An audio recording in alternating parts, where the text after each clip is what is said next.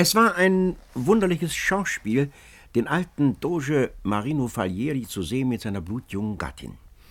Er, zwar stark und robust genug, aber mit greisem Bart, tausend Runzeln im braunroten Gesicht, mit mühsam zurückgebogenem Nacken, pathetisch daherschreitend, sie, die Anmut selbst, fromme Engelsmilde, im himmlisch schönen Antlitz, unwiderstehlichen Zauber im sehnsüchtigen Blick, Hoheit und Würde in der offenen, lilienweißen, von dunklen Locken umschatteten Stirne, süßes Lächeln auf Wang und Lippen, das Köpfchen geneigt in holder Demut, den schlanken Leib leicht tragend, daher schwebend, ein herrliches Frauenbild, heimatlich in anderer, höherer Welt.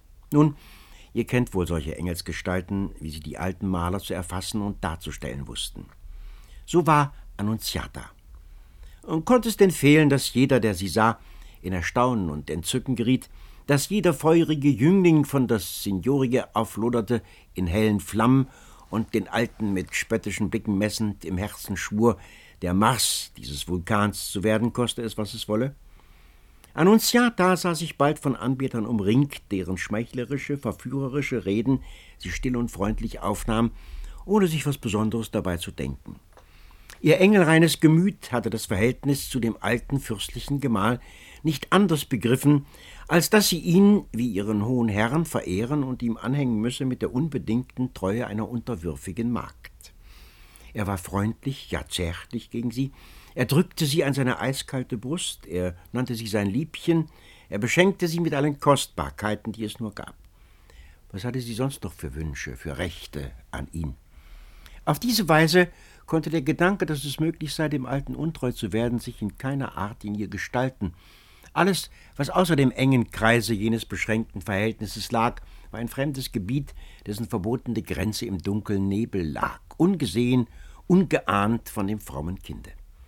So kam es, dass alle Bewerbungen fruchtlos blieben. Keiner von allen war aber so heftig in wildem Liebesfeuer entbrannt für die schöne Dogaressa als Michaele Steno. Seiner Jugend unerachtet bekleidete er die wichtige, einflussreiche Stelle eines Rats der Vierzig. Darauf, sowie auf seine äußere Schönheit bauend, war er seines Sieges gewiss. Er fürchtete den alten Marino Falieri nicht, und in der Tat, dieser schien, so wie er verheiratet, ganz abzulassen von seinem jähen, aufbrausenden Zorn, von seiner rohen, unbezähmbaren Wildheit. Diese zunehmende Schwäche feuerte den Michaele Steno an zu den rasendsten Unternehmungen. Annunziata verstand nicht, was Michaele sie unaufhörlich mit Blicken und Worten verfolgend von ihr eigentlich wollte. Sie blieb in steter Milde und Ruhe und Freundlichkeit, und das eben, das Trostlose, was in diesem unbefangenen, stets gleichen Wesen lag, brachte ihn zur Verzweiflung. Er sah nach verruchte Mittel. Es gelang ihm, einen Liebeshandel mit Annunziatas vertrautestem Kammermädchen anzuspinnen, die ihm endlich nächtliche Besuche verstattete. So glaubte er den Weg gebahnt zu Annunziatas unentweihtem Gemach, aber die ewige Macht des Himmels wollte, dass solche trügerische Tücke zurückfallen musste auf das Haupt des boshaften Urhebers. Es begab sich, dass eines Nachts der Doge, der eben die böse Nachricht von der Schlacht, die Niccolò Pisani bei Portelongo gegen den Doria verloren erhalten, schlaflos in tiefer Kümmernis und Sorge die Gänge des herzoglichen Palastes durchstrich. Da gewahrte er einen Schatten, der, wie aus Annunziatas Gemächern schlüpfend, nach den Treppen schlich. Schnell eilte er darauf los. Es war Michaele Steno, der von seinem Liebchen kam. Ein entsetzlicher Gedanke durchfuhr den Falieri.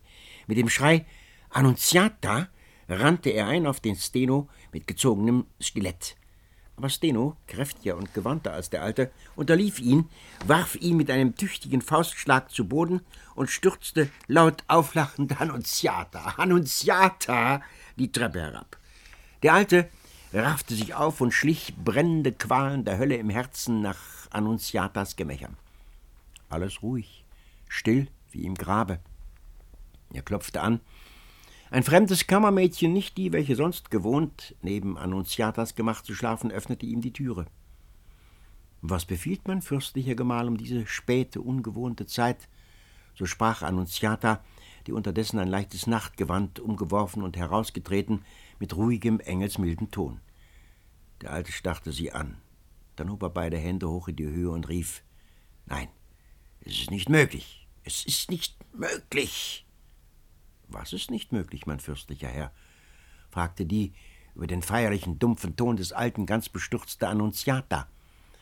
Aber Falieri, ohne zu antworten, wandte sich an das Kammermädchen. Warum schläfst du? Warum schläft Luigia nicht hier wie gewöhnlich? Ach, erwidert die Kleine, Luigia wollte durchaus mit mir tauschen diese Nacht. Die schläft im Vordergemach, dicht neben der Treppe. Dicht neben der Treppe, rief Falieri voller Freude und eilte mit raschen Schritten nach dem Vordergemach. Luigia öffnete auf starkes Klopfen, und als sie nun das zornrote Antlitz, die funkensprühenden Augen des fürstlichen Herrn erblickte, fiel sie nieder auf die nackten Knie und bekannte ihre Schmach, über die auch ein paar zierliche Männerhandschuhe, die auf dem Polsterstuhle lagen und deren Ambra-Geruch den stutzerhaften Eigentümer verriet, gar keinen Zweifel ließen. Ganz ergrimmt über Stenos unerhörte Frechheit schrieb der Doge ihm anderen Morgens, bei Strafe der Verbannung aus der Stadt habe er den herzoglichen Palast jede Nähe des Dogen und der Dogaressa zu vermeiden. Michael Steno war toll vor Wut über das Misslingen des wohl angelegten Plans, über die Schmach der Verbannung aus der Nähe seines Abgotts. Als er nun aus der Ferne sehen musste, wie die Dogaressa mild und freundlich, ihr Wesen war nun einmal so, mit anderen Jünglingen von der Signorie sprach, so gab ihm der Neid, die Wut der Leidenschaft, den bösen Gedanken ein, dass die Dugaressa wohl nur deshalb ihn verschmäht haben möge, weil andere ihm mit besserem Glück zuvorgekommen, und er unterstand sich davon laut und öffentlich zu sprechen. Sei es nun, dass der alte Falieri Kunde erhielt von solchen unverschämten Reden, oder dass das Bild jener Nacht ihm erschien wie ein warnender Wink des Schicksals, oder dass ihm selbst bei aller Ruhe und Behaglichkeit, bei vollem Vertrauen auf die Frömmigkeit seines Weibes doch die Gefahr des unnatürlichen Missverhältnisses mit der Gattin hell vor Augen kam. Kurz, er wurde grämlich und mürrisch, alle tausend Eifersuchtsteufel zwickten ihn wund, er sperrte Annunziata ein in die inneren Gemächer des herzoglichen Palastes, und kein Mensch bekam sie mehr zu sehen. Bodoeri nahm sich seiner Großnichte an und schalt den alten Falieri wacker aus, der aber von der Änderung seines Betragens gar nichts wissen wollte. Dies geschah alles kurz vor dem Giovedì Grasso. Es ist Sitte, dass bei den Volksfesten, die an diesem Tage auf dem Markusplatz stattfinden, die Dogaressa unter dem Thronhimmel, der auf einer dem kleinen Platz gegenüberstehenden Galerie angebracht ist, neben dem Dogen Platz nimmt. Borueri erinnerte ihn daran und meinte, dass es sehr abgeschmackt seien und er ganz gewiss von Volk und Signorie ob seiner verkehrten Eifersucht weidlich ausgelacht werden würde, wenn er aller Sitte und Gewohnheit entgegen Annunziata von dieser Ehre ausschlösse.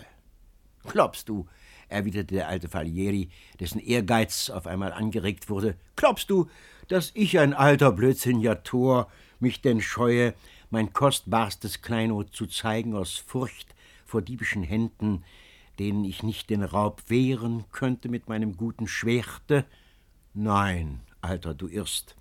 Morgenden Tages wandle ich mit Annunziata in feierlich glänzendem Zuge über den Markusplatz, damit das Volk seine Dogaressa sehe, und am Giovedì Grasso empfängt sie den Blumenstrauß von dem kühnen Segler, der sich aus den Lüften zu ihr herabschwingt. Der Doge dachte, indem er diese Worte sprach, an eine uralte Gewohnheit. Am Giovedì Grasso fährt nämlich irgendein kühner Mensch aus dem Volke an Seilen, die aus dem Meere steigen und in der Spitze des Markusturms befestigt sind, in einer Maschine, die einem kleinen Schiffchen gleicht, herauf und schießt dann von der Spitze des Turms pfeilschnell herab bis zu dem Platze, wo Doge und Dogaressa sitzen, der er den Blumenstrauß, den sonst der Doge, ist er allein, erhält, überreicht. Andern Tages tat der Doge, wie er verheißen. Annunziata musste die prächtigsten Kleider anlegen, und von der Signoria umringt, von Edelknaben und Trabanten begleitet, wandelte Falieri über dem vom Volk überströmten Markusplatz. Vor dem Hauptportal des Palastes hatten die Trabanten das Volk mit Mühe auseinandergetrieben, so dass, als der Doge mit seiner Gemahlin hineinschritt, nur hin und wieder einzelne kleine Haufen besser gekleideter Bürger standen, denen man selbst den Eintritt in den innern Hof des Palastes nicht wohl verwehren konnte. Da geschah es, dass in dem Augenblick, als die Dogaressa in den Hof trat, ein junger Mensch, der nebst wenigen anderen Leuten am Säulengang stand, mit dem lauten Schrei O du Gott im Himmel! entseelt auf das harte Marmorpflaster niederschlug. Alles lief herbei und umringte den Toten, so dass die Dogaressa ihn nicht erblicken konnte, aber sowie der Jüngling niederstürzte, durchfuhr plötzlich ein glühender Dolchstich ihre Brust. Sie erbleichte, sie wankte, nur die Riechfläschchen der herbeieilenden Frauen retteten sie von tiefer Ohnmacht. Der alte Falieri, voller Schreck und Bestürzung über den Unfall, wünschte den jungen Menschen mitsamt seinem Schlagfluss zu allen Teufeln und trug, so sauer sie ihm auch wurde, seine Annunziata, die das Köpfchen mit geschlossenen Augen über die Brust hing wie eine kranke Taube, die Treppe hinauf in die inneren Gemächer. Unterdessen hatte sich dem Volke, das immer mehr im inneren Hofe des Palastes zusammengelaufen, ein wunderlich seltsames Schauspiel eröffnet. Man wollte den jungen Menschen, den man unbedingt für tot hielt, aufheben und forttragen.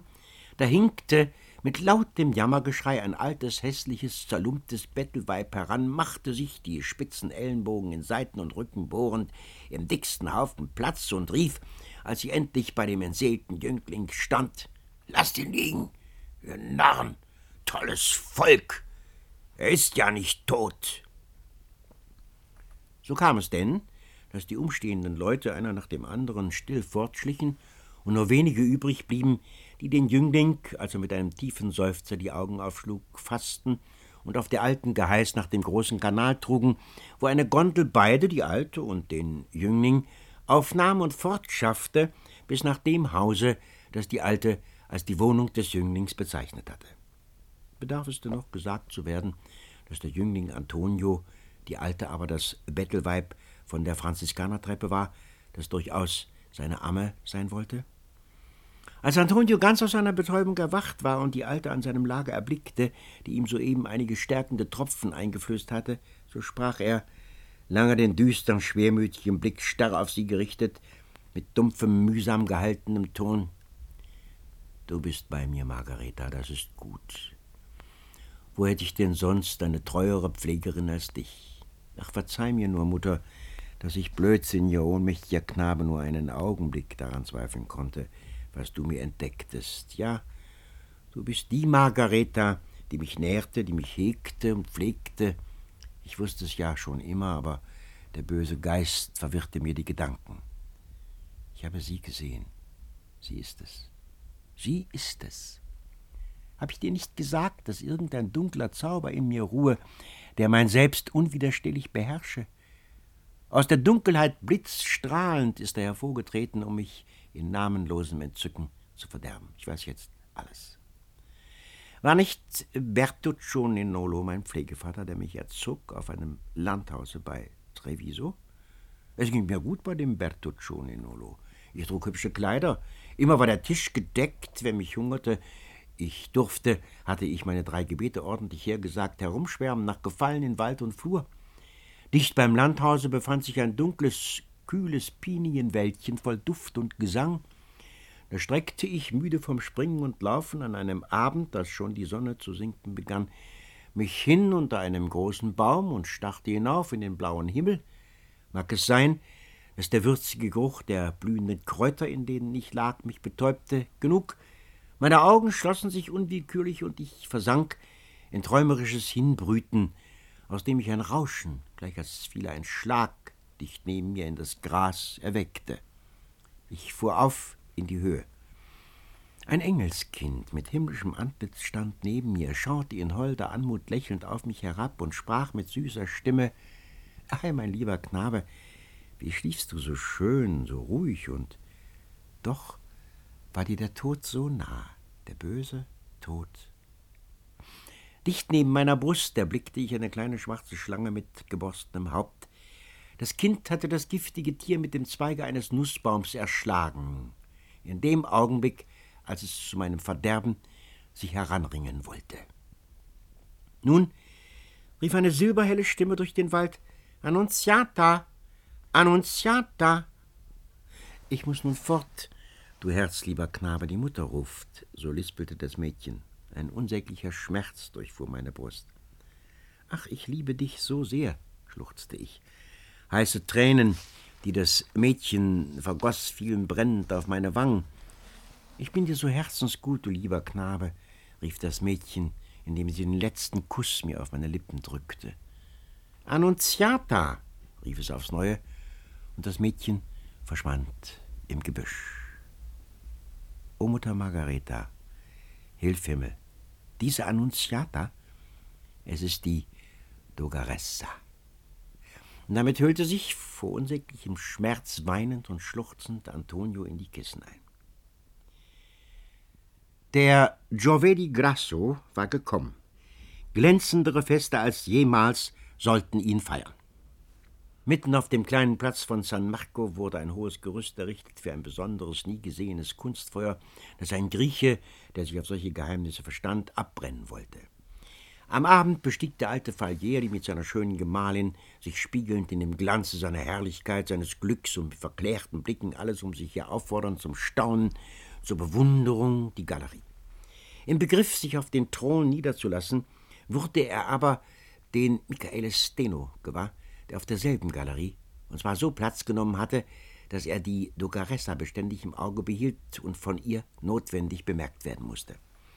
Ganz entbrannt von wildem Zorn, von toller Eifersucht, schrie Falieri mit starker, gebieterischer Stimme, man solle augenblicklich den Steno von der Galerie entfernen.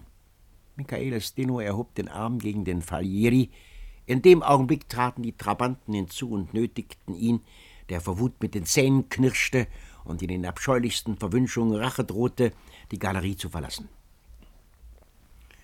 Unterdessen hatte sich Antonio, den der Anblick seiner geliebten Annunziata ganz außer sich selbst gebracht, durch das Volk fortgedrängt und schritt, tausend Qualen im zerrissenen Herzen, einsam in dunkler Nacht am Gestade des Meeres, hin und her. Ei, schönen guten Abend, Herr Antonio, im Widerschein der Erleuchtung des Platzes erkannte Antonio den lustigen Pietro, einen seiner vormaligen Kameraden, welcher in der Barke stand, Federn, Rauschgold auf der blanken Mütze, die neue gestreifte Jacke bunt bebändert, einen großen, schönen Strauß duftiger Blumen in der Hand. Guten Abend, Pietro, rief Antonio zurück. Welche hohe Herrschaft willst du denn heute noch fahren, dass du dich so schön geputzt hast? Hm, erwiderte Pietro, indem er hoch aufsprang, dass die Barke schwankte. Ha, Herr Antonio, heute verdiene ich meine drei Zechinen. Ich mache ja die Fahrt hinauf nach dem Markusdom und dann hinab und überreiche diesen Strauß der schönen Dogaressa. Ist denn, fragte Antonia, ist denn das nicht ein halsbrecherisches Wagestück, Kamerad Pietro? Ach, erwiderte dieser, den Hals kann man wohl ein wenig brechen und dann zumal heute geht's mitten durch, durch das Kunstfeuer, der Grieche sagt zwar, es sei alles so eingerichtet, dass kein Haar einem angehen solle vom Feuer, aber hm, Pietro schüttelte sich. Antonio war zu ihm hinabgestiegen in die Barke und wurde nun erst gewahr, dass Pietro dicht vor der Maschine an dem Seil stand, das aus dem Meer stieg. Andere Seile, mittels deren die Maschine angezogen wurde, verloren sich in die Nacht. Höre, Pietro, fing Antonio nach einem Stillschweigen an, Höre, Kamerad Pietro, wenn du heute zehn Zechin verdienen könntest, ohne dein Leben in Gefahr zu setzen, würde dir das nicht lieber sein? Freilich, lachte Pietro aus vollem Halse. Nun, fuhr Antonio fort, so nimm diese zehn Zechin, wechsle mit mir die Kleider und überlasse mir deine Stelle. Statt deiner will ich hinauffahren. Tu es, mein guter Kamerad Pietro. Nun, weil ihr's seid, Herr Antonio, mag's drum sein. Beide warfen schnell die Kleider ab. Kaum war Antonio mit dem Ankleiden fertig, als Pietro rief: Schnell hinein in die Maschine, das Zeichen ist schon gegeben. In dem Augenblick leuchtete das Meer auf im flammenden Widerschein von tausend lodernden Blitzen, und die Luft, das Gestade, erdröhnte von brausenden, wirbelnden Donnern. Mitten durch die knisternden, zischenden Flammen des Kunstfeuers fuhr des Sturmwindes schnelle Antonio auf in die Lüfte. Unversehrt sank er nieder zur Galerie, schwebte er vor der Dogaressa. Sie war aufgestanden und vorgetreten. Er fühlte ihren Atem an seinen Wangen spielen. Er reichte ihr den Strauß. Aber in der unsäglichsten Himmelswonne des Augenblicks fasste ihn wie mit glühenden Armen der brennende Schmerz hoffnungsloser Liebe. Sinnlos, rasend vor Verlangen, Entzücken, Qual, ergriff er die Hand der Dogaressa, drückte er glühende Küsse darauf, rief er mitten im schneidenden Ton des trostlosen Jammers Annunziata. Da riss ihn die Maschine, wie das blinde Organ des Schicksals selbst, fort von der Geliebten hinab ins Meer, wo er ganz betäubt, ganz erschöpft in Pietros Arme sank, der seiner in der Barke wartete. Unterdessen war auf der Galerie des Doge alles in Aufruhr und Verwirrung geraten. An den Sitz des Doge hatte man ein kleines Zettelchen angeheftet gefunden, auf welchem in gemeiner venezianischer Mundart die Worte standen Il doce fallier de la bella mujer y altri la gode e Louis la mantienne. Zwar ist der Doge Fallier der schönen Dame Eheherr, doch hält er nur und hat sie nie, und andere, die gewinnen sie.